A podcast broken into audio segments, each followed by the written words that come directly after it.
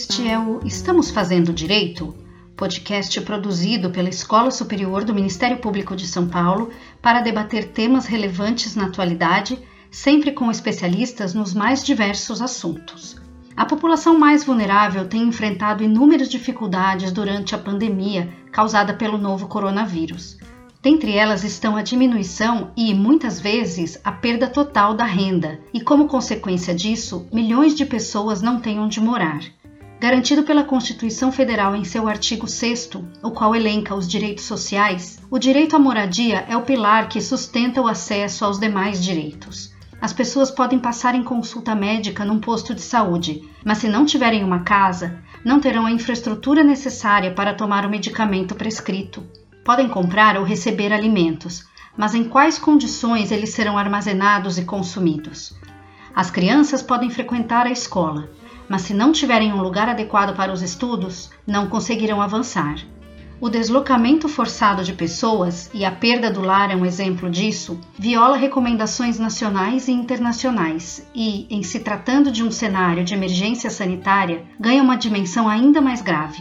Dados levantados pelo Observatório de Remoções da Faculdade de Arquitetura e Urbanismo da USP apontam que o número de remoções do segundo trimestre de 2020 foi maior que o dos três primeiros meses do mesmo ano. Até o momento, mais de 6 mil famílias foram despejadas no país desde o início da pandemia. O que precisa ser feito para a efetivação do direito à moradia em larga escala? Se a função social da propriedade fosse respeitada e se as políticas públicas priorizassem a promoção dos direitos sociais em detrimento da proteção do patrimônio imobiliário público e privado, seria possível diminuir o déficit habitacional ou até mesmo extingui-lo? Para responder essas e outras perguntas, conversaremos com Marcos Vinícius Monteiro dos Santos, promotor de Justiça de Habitação e Urbanismo do Ministério Público de São Paulo, e com Raquel Ronick, arquiteta, urbanista e professora da Faculdade de Arquitetura e Urbanismo da USP. Respeitando o isolamento social, a gravação foi realizada à distância. E aí, estamos fazendo direito?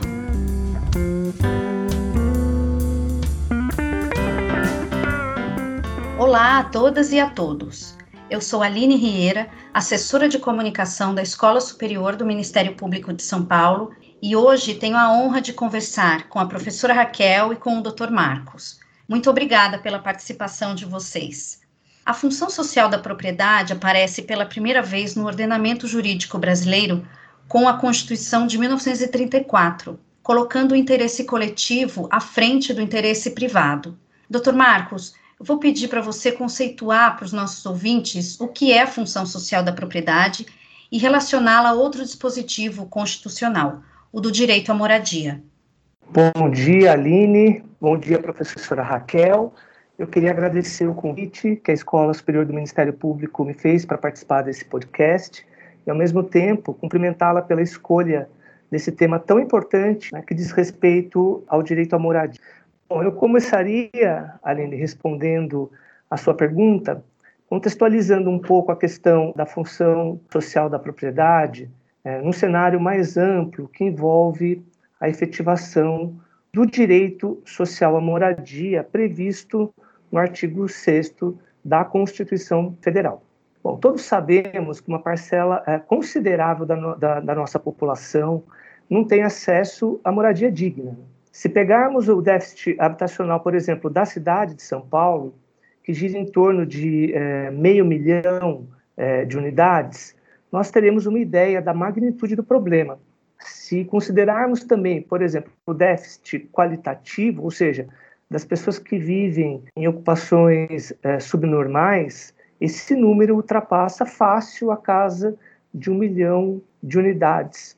A crise, né, que, que porque estamos passando, ela agrava esse problema que já era dramático, né? E sabemos também que o poder público ele não vai ter condições do dia para a noite de resolver esse problema.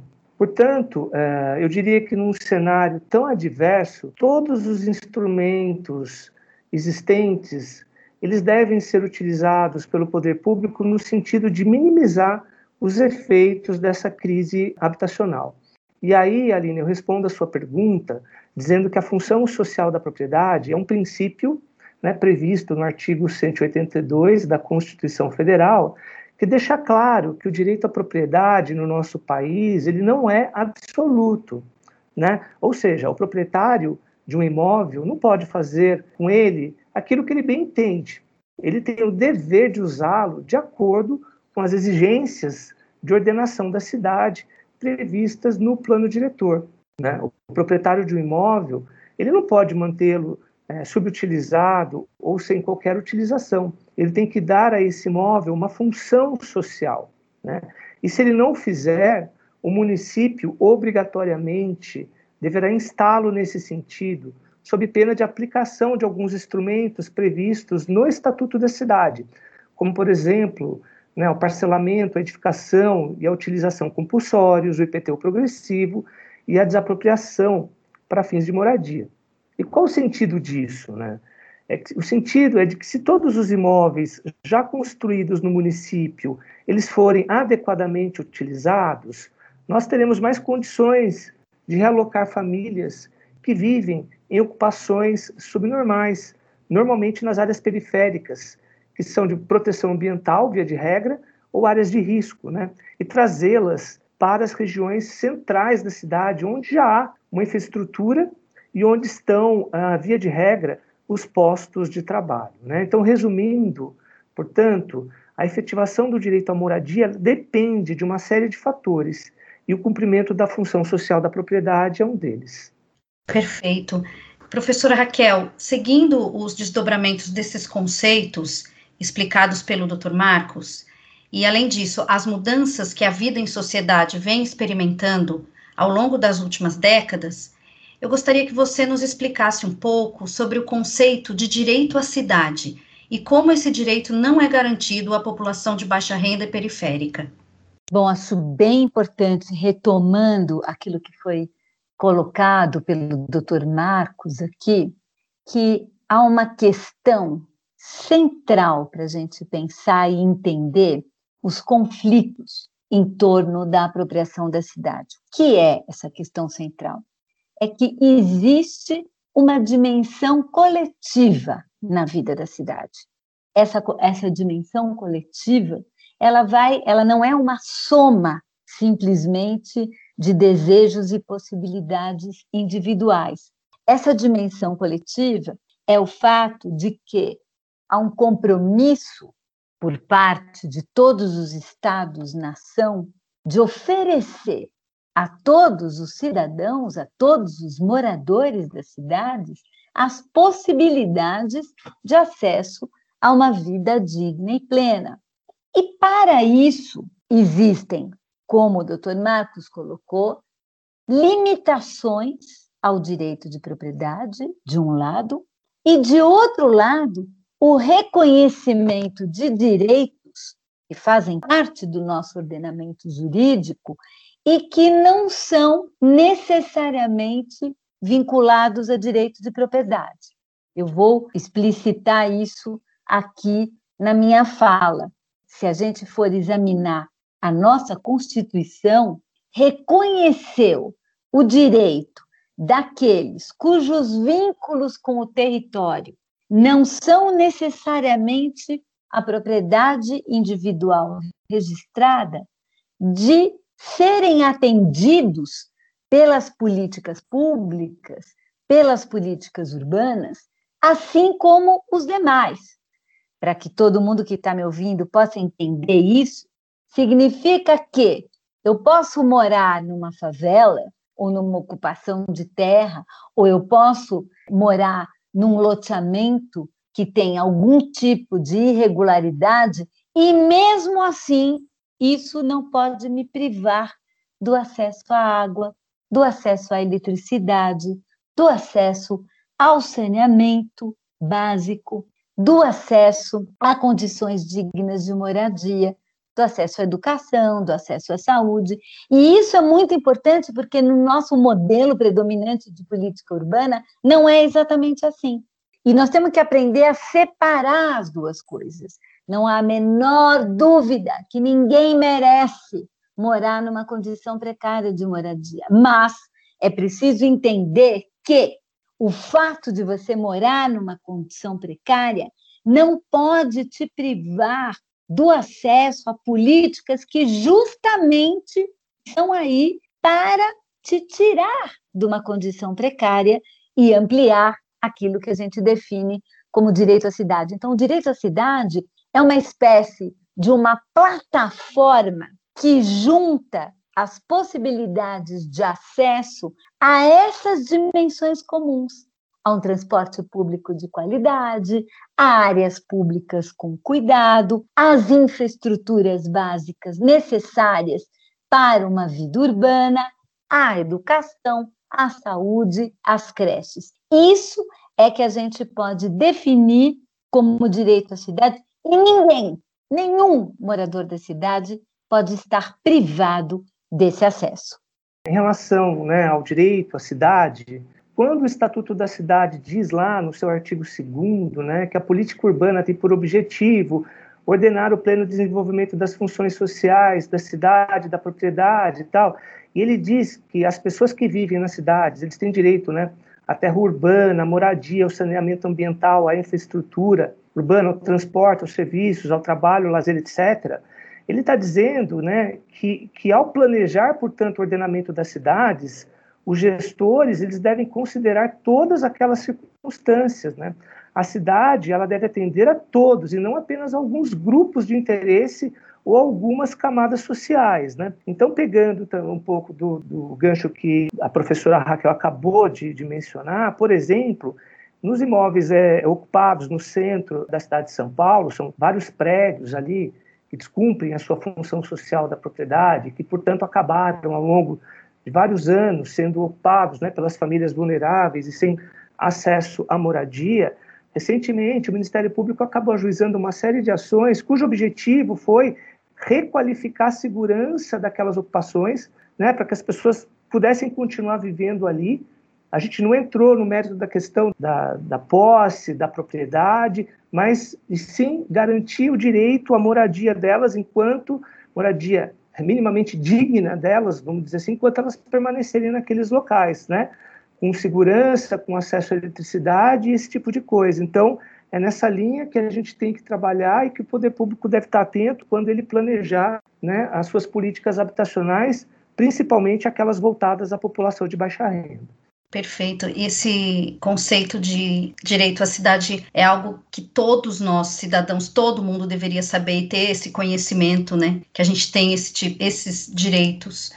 E aproveitando o que o senhor falou, doutor Marcos, sobre os prédios desocupados, né, em locais estratégicos das cidades, em um rápido passeio pelo centro de, da cidade de São Paulo, a gente se depara com dezenas de imóveis vazios, né? E eles estão se deteriorando e sem exercer função alguma. E aí eu queria saber do senhor, a crise habitacional brasileira, que claramente descumpre o preceito constitucional do direito à moradia, é ainda mais agravada com a especulação imobiliária?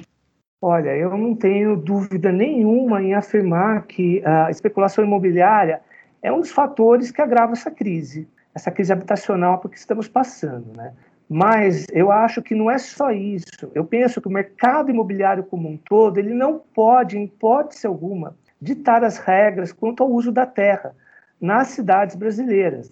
O mercado imobiliário como um todo, ele não pode ditar as regras quanto ao uso da terra nas cidades brasileiras. Né? Quando o mercado precifica, por exemplo, um valor de um lote, ele, ele acaba por dizer quem é que vai ficar ali e quem é que vai ter que sair dali. Isso fica muito evidente quando nós vemos o que acontece nas áreas de preservação ambiental, justamente por conta das restrições de uso que inviabilizam né, o lucro com a venda de lotes e de imóveis naquela região. Portanto, o poder público ele tem e deve utilizar de todos os instrumentos ah, de política urbana que estão à sua disposição para efetivar aquilo que a professora Raquel acabou de classificar como direito à cidade.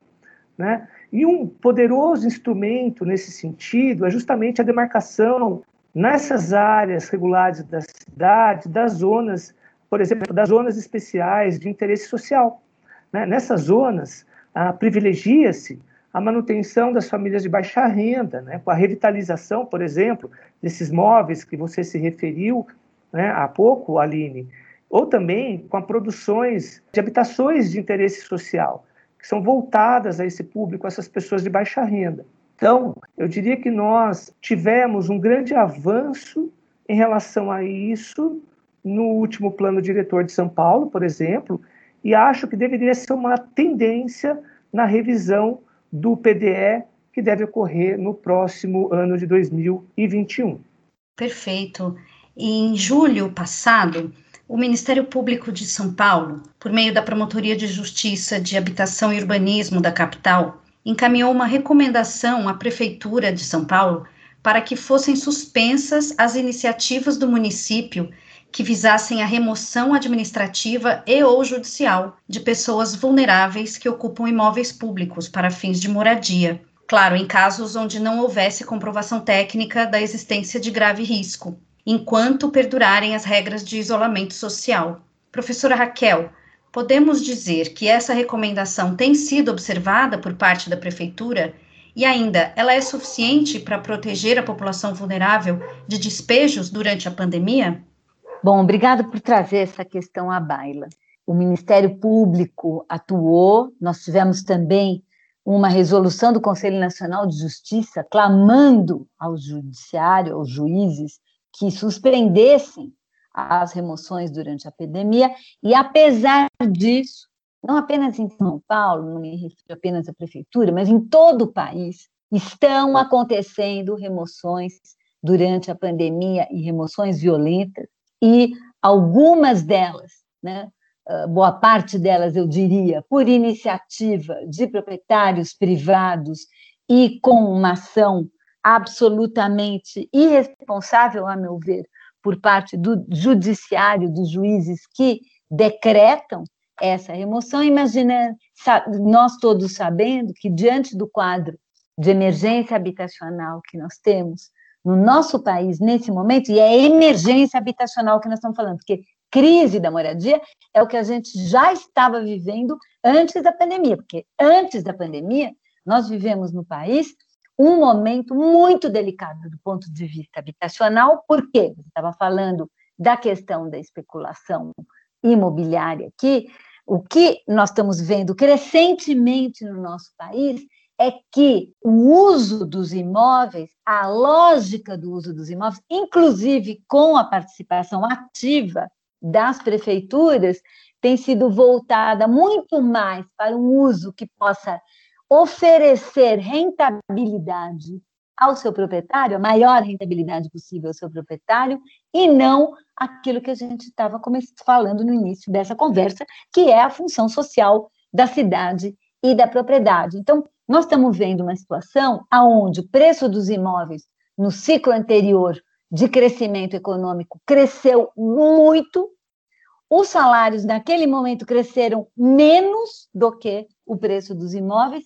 e logo em seguida começamos uma crise econômica, uma crise é, que afetou o, afetou o emprego, afetou a renda, e o preço dos imóveis não caiu. Então, nós estamos vivendo uma verdadeira explosão da emergência habitacional, e não por acaso, na mais absoluta ausência de políticas públicas habitacionais por parte do governo federal, que interrompeu as políticas que existiam por parte das prefeituras e governos de estados, muito pouco atuantes dentro dessa área, na verdade, o que nós estamos vendo é uma explosão de novas ocupações, seja assentamentos em novas áreas nas periferias das cidades, em áreas vazias nas periferias das cidades, seja ocupações de imóveis vazios e subutilizados em áreas mais centrais.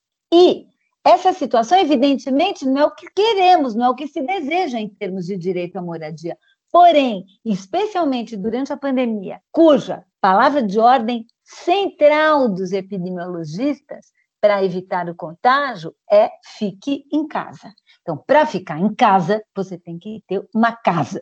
E, neste momento, despejar famílias, sabendo que o despejo é acompanhado de nada, ou seja, de nenhuma alternativa para onde essas famílias possam ser conduzidas neste momento. Então, o despejo significa rua, significa ficar exposto, mais do que qualquer outra situação, a uma situação de contágio. Então, nesse caso, o que nós estamos verificando é uma violação não só do direito à moradia, mas uma violação do direito à vida, na medida em que a moradia é essencial nesse momento para se proteger do próprio contágio. É por isso que em todo o país se lançou uma campanha despejo zero durante a pandemia, no sentido da conscientização da própria população né, dessa, dessa situação, da denúncia que é importante fazer em relação ao que está acontecendo durante esse período.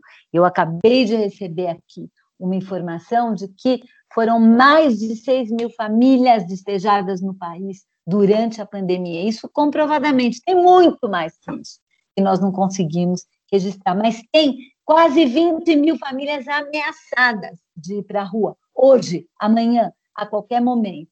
Por isso que é absolutamente fundamental nesse momento o despejo zero foi importante, muito importante a manifestação do Ministério Público no sentido dessa suspensão, mas não necessariamente as prefeituras e muito menos os, a totalidade dos juízes e, sobretudo, o Tribunal de Justiça, porque a gente viu várias situações em que o juiz, atendendo a essa demanda, suspendeu, né? E o proprietário apelou para o Tribunal de Justiça e o desembargador mandou fazer a remoção. Então, acho que é muito importante essa conscientização que, nesse momento, em qualquer momento, o despejo sem uma alternativa que garanta o direito à moradia é absolutamente problemático, mas neste momento é mais problemático ainda.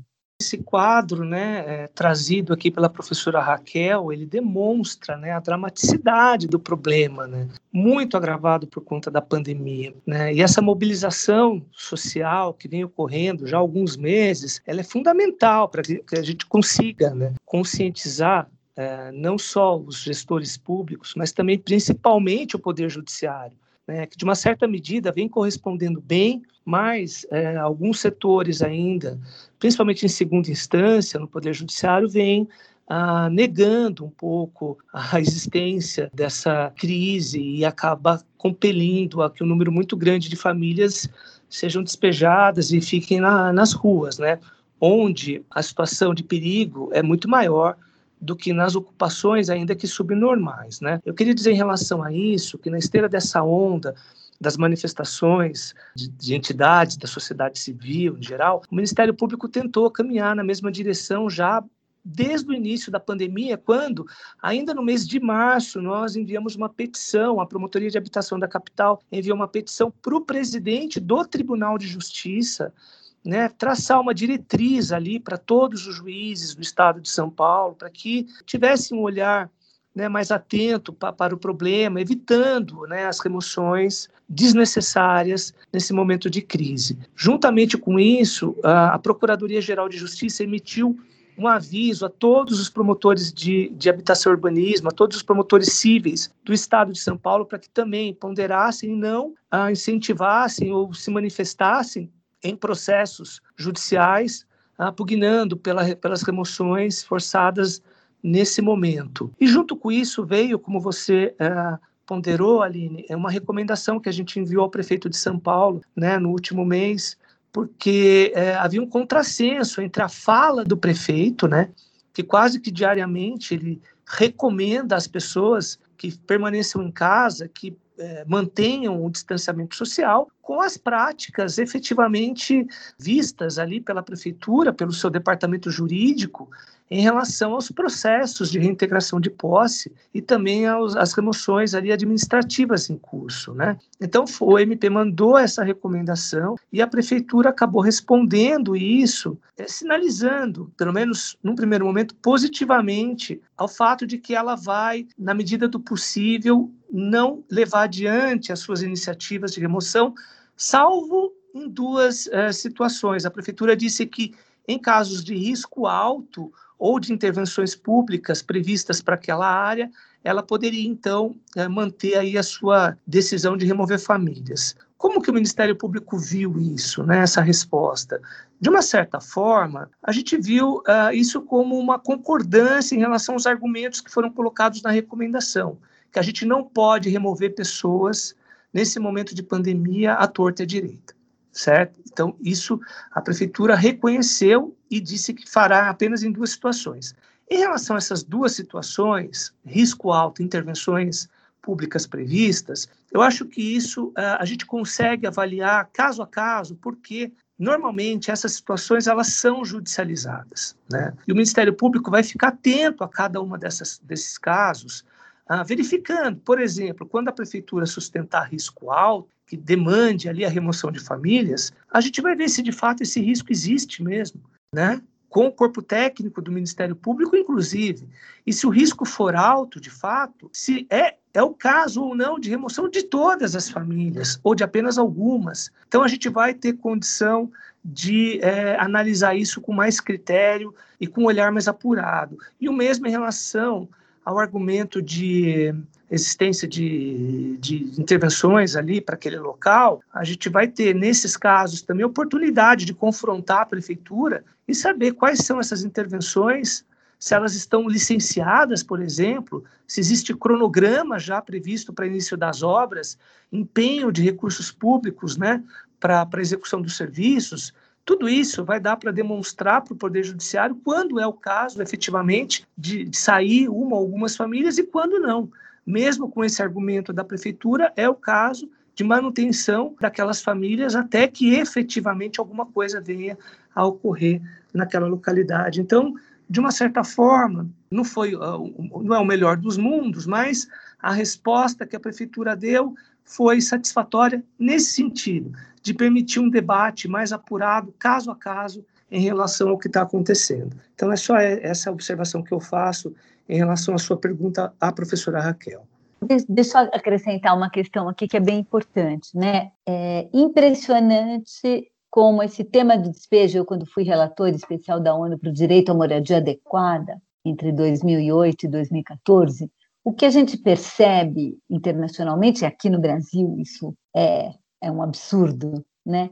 é a invisibilidade do despejo e não se entender que qualquer reintegração de posse, e só para o ouvinte entender aqui que nós estamos falando, quando tem uma obra pública e ela atinge a casa de alguém, uma propriedade de alguém, essa pessoa é desapropriada e o valor da sua casa é pago na justiça e se é pago e se a pessoa não concorda com esse valor que foi pago, ela discute isso judicialmente. Mas quando se trata de favelas, de ocupações e de todas as muitas formas de vínculos com as pessoas, das pessoas com o território que habitam, e nós estamos falando da maioria da população, não da minoria, não de uma situação excepcional, simplesmente esse pagamento da, dessa compensação financeira não ocorre. Não ocorre. Então, as pessoas são tiradas, tchau.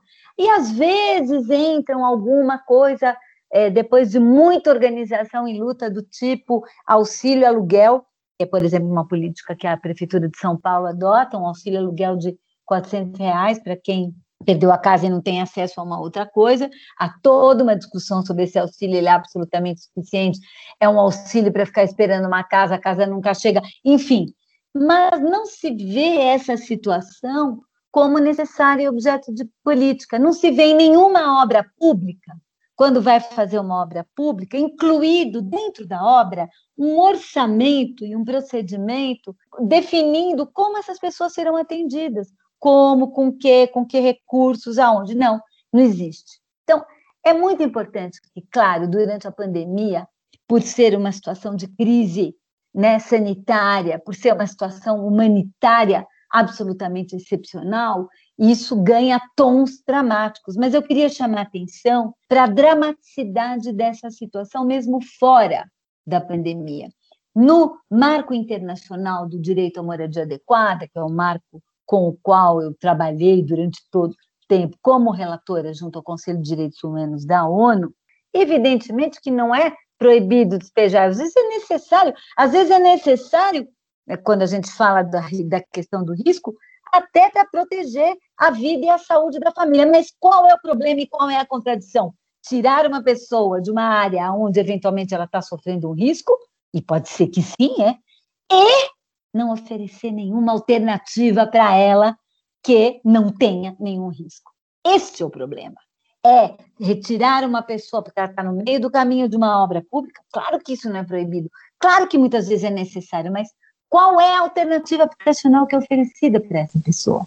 Nenhuma. Então, nós estamos falando das pessoas que são as mais vulneráveis e que, num processo de atuação da política pública, se vulnerabilizam ainda mais. Então, nesse campo, a gente precisa avançar e muito nas políticas públicas brasileiras.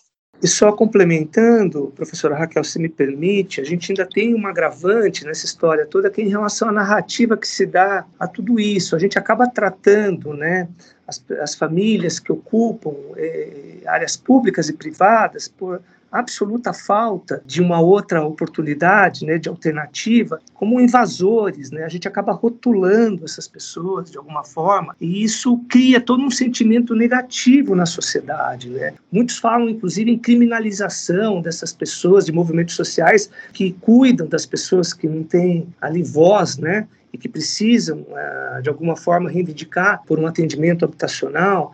Eu, eu vejo isso de uma forma muito ruim, e a gente precisa de desmistificar um pouco essa situação, porque, no fundo, se a gente canaliza, e eu acho importante quando a gente tem essas iniciativas como Despejo Zero e assim por diante, jogando luz sobre um problema tão grave e dramático, mas, no fundo, a gente é, é, tem que questionar a falta de políticas habitacionais para as pessoas de baixa renda. Esse é o ponto. Né? A gente não ficaria falando tanto das remoções, né, dos despejos, se essas famílias tivessem a partir dali uma oportunidade de ir para algum local adequado, né? Então o problema de fundo que tem que ser enfrentado é a falta da política, né?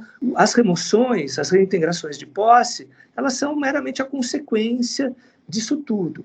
E com uma agravante que a gente tem visto, né, inclusive num trabalho que o, Ministério Público tem feito justamente com o Lab Cidade, coordenado pela professora Raquel, que é uma situação que tem que ser vista de uma outra forma, que essas ações de reintegração de posse, elas, na verdade, elas estão servindo apenas para uma coisa. Elas estão servindo para jogar o problema para o imóvel vizinho. E ponto. E por quê?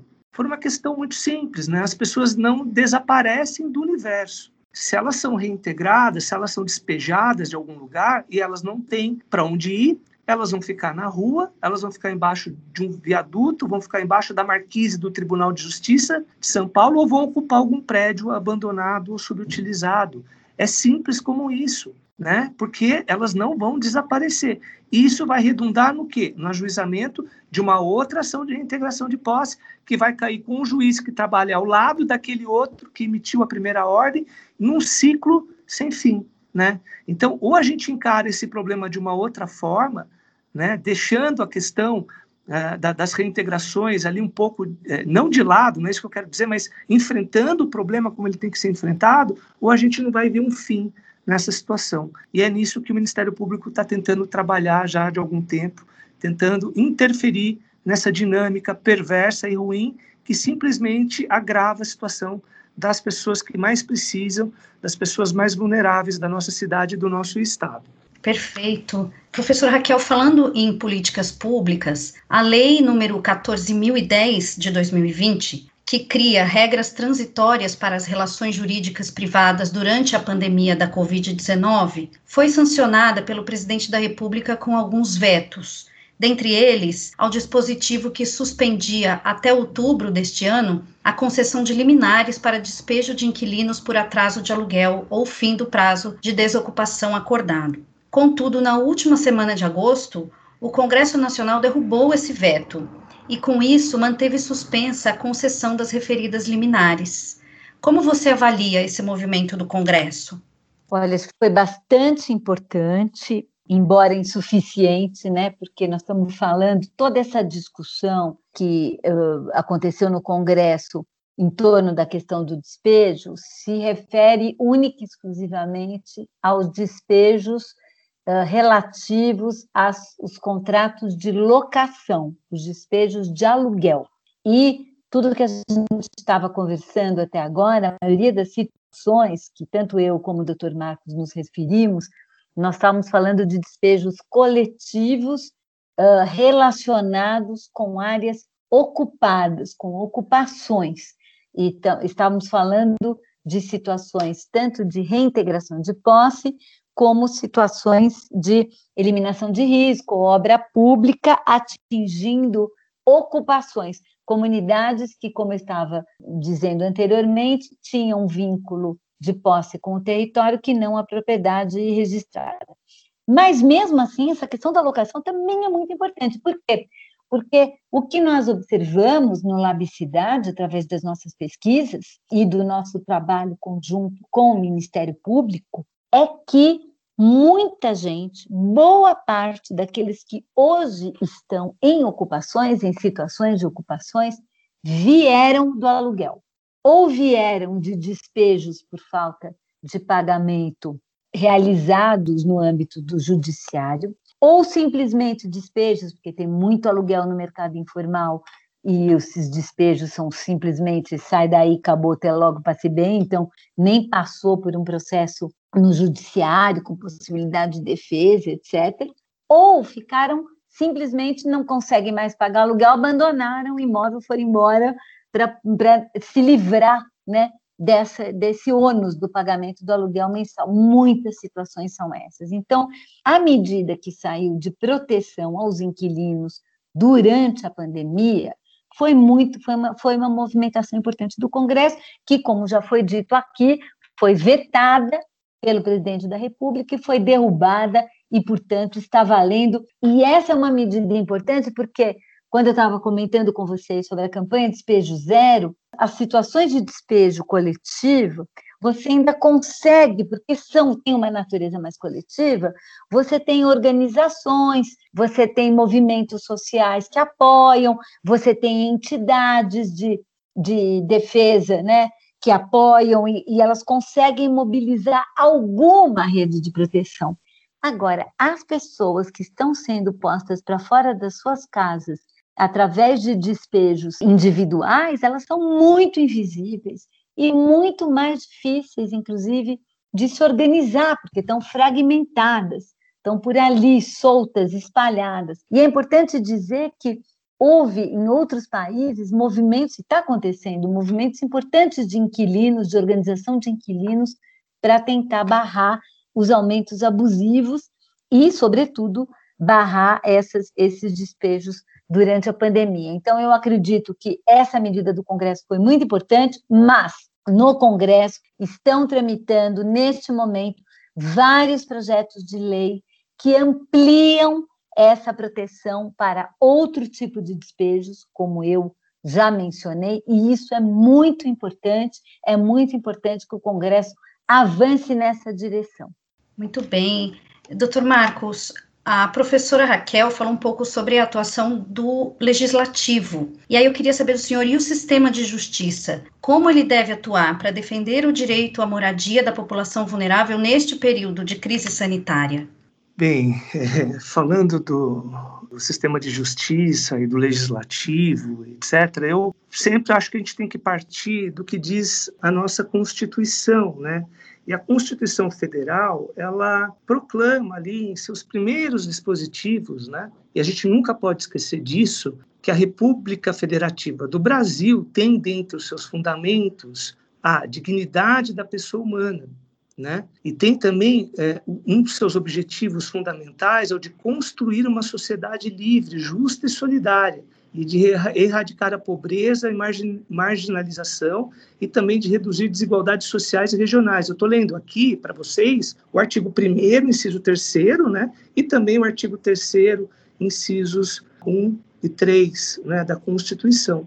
Então, isso não significa que ela está fazendo uma caridosa opção pelos pobres. Né? Trata-se de uma preocupação com o futuro do nosso país. Então, a gente tem que ter isso em mente. Quando você fala do sistema de justiça, eu penso que o sistema de justiça, nesse momento tão difícil, que já foi mencionado por nós aqui desde o início dessa conversa, para ele funcionar adequadamente, nesse momento, ele deve necessariamente ter um olhar mais ampliado para o problema. Não é? Ele tem que compreender o drama né, vivido pelas pessoas que não têm acesso à moradia, mas entender, compreender isso na sua completude ele deve agir com prudência, com razoabilidade em prol das famílias vulneráveis. Deve também estar atento para que todos os instrumentos colocados à disposição do poder público e da sociedade civil de uma forma geral para dar efetividade aos princípios constitucionais ah, sejam é, efetivados. Né? Deve agir também no sentido de exigir que o poder público faça tudo, exatamente tudo que estiver ao seu alcance, não é? Não permitir muitas vezes a existência de decisões administrativas discricionárias, onde essas discricionariedades não existem. O sistema de justiça, portanto, na minha opinião, ele tem que dar o respaldo e a tranquilidade que a sociedade precisa nesse momento é, tão difícil. Incrível isso, realmente. E infelizmente nós chegamos ao fim do programa, mas antes de terminar, eu gostaria que vocês me respondessem o seguinte: estamos promovendo o direito à moradia às pessoas vulneráveis? Estamos fazendo direito? Bom, eu finalizo então é, agradecendo a oportunidade, principalmente de poder é, debater aqui com a professora Raquel, uma pessoa que eu estimo muito e parceira do Ministério Público nesses momentos difíceis, né? Eu rapidamente respond, responderia a você, Aline, dizendo que não, né? Efetivamente, não estamos passando por um bom momento. A falta de políticas públicas adequadas à população de baixa renda é evidente o poder público ele tem que priorizar esse tema nas três esferas de governo que a gente não vê acontecendo, né? Então, é, nós precisamos é, corrigir os rumos, né? E ter em mente que habitar é o ponto de partida para a implementação de todos os demais direitos fundamentais. Bom, por tudo aquilo que a gente foi falando até agora, evidentemente nós não estamos respeitando o direito à moradia, e é um direito fundamental e é muito importante avançar nessa direção. Mas, tendo dito isso, nós, do Labicidade, do Observatório das Emoções, temos um enorme orgulho é, do trabalho conjunto que temos feito com o Ministério Público. Quero ressaltar também a importância de vários outros grupos de pesquisa, laboratórios, organizações e entidades, o trabalho que a Defensoria Pública também realiza nessa direção em vários locais, em vários estados também. E eu acredito, eu sempre tenho uma visão otimista, né? Eu trabalho com esse tema há muitos anos, eu sigo essa questão há muitos anos, e eu acredito que, apesar de ainda estarmos muito longe, hoje há muito mais consciência e muito mais parceiros para essa luta, e ela é muito mais visível do que há décadas atrás, porque nós estamos falando de um processo histórico, né? Nós não estamos falando de um processo conjuntural. E isso é extremamente positivo, né, no sentido de se ampliando, apesar de que há um recrudescimento no sentido da criminalização do ato de ocupar, imaginem vocês, né? Nós estamos falando da maior parte dos brasileiros e brasileiras e não da menor parte. E mesmo assim, o discurso da criminalização cola, né? Como se a gente estivesse falando exatamente de meia dúzia de criminosos. Acho que o trabalho sério que está sendo feito, no sentido de esclarecer, no sentido de separar o joio do trigo, no sentido de garantir direitos e procedimentos de direitos, é muito importante e é ele que vai nos levar, finalmente, a também termos políticas amplas, universais, de acesso à moradia, que é realmente a solução para isso. Muito obrigada. Professora Raquel e Dr. Marcos, muito obrigada pela participação de vocês nesse podcast e eu agradeço a aula que vocês nos deram. Aos nossos ouvintes, muito obrigada pela audiência. Sigam nossa programação no site e nas redes sociais da escola e até o próximo. Estamos fazendo direito?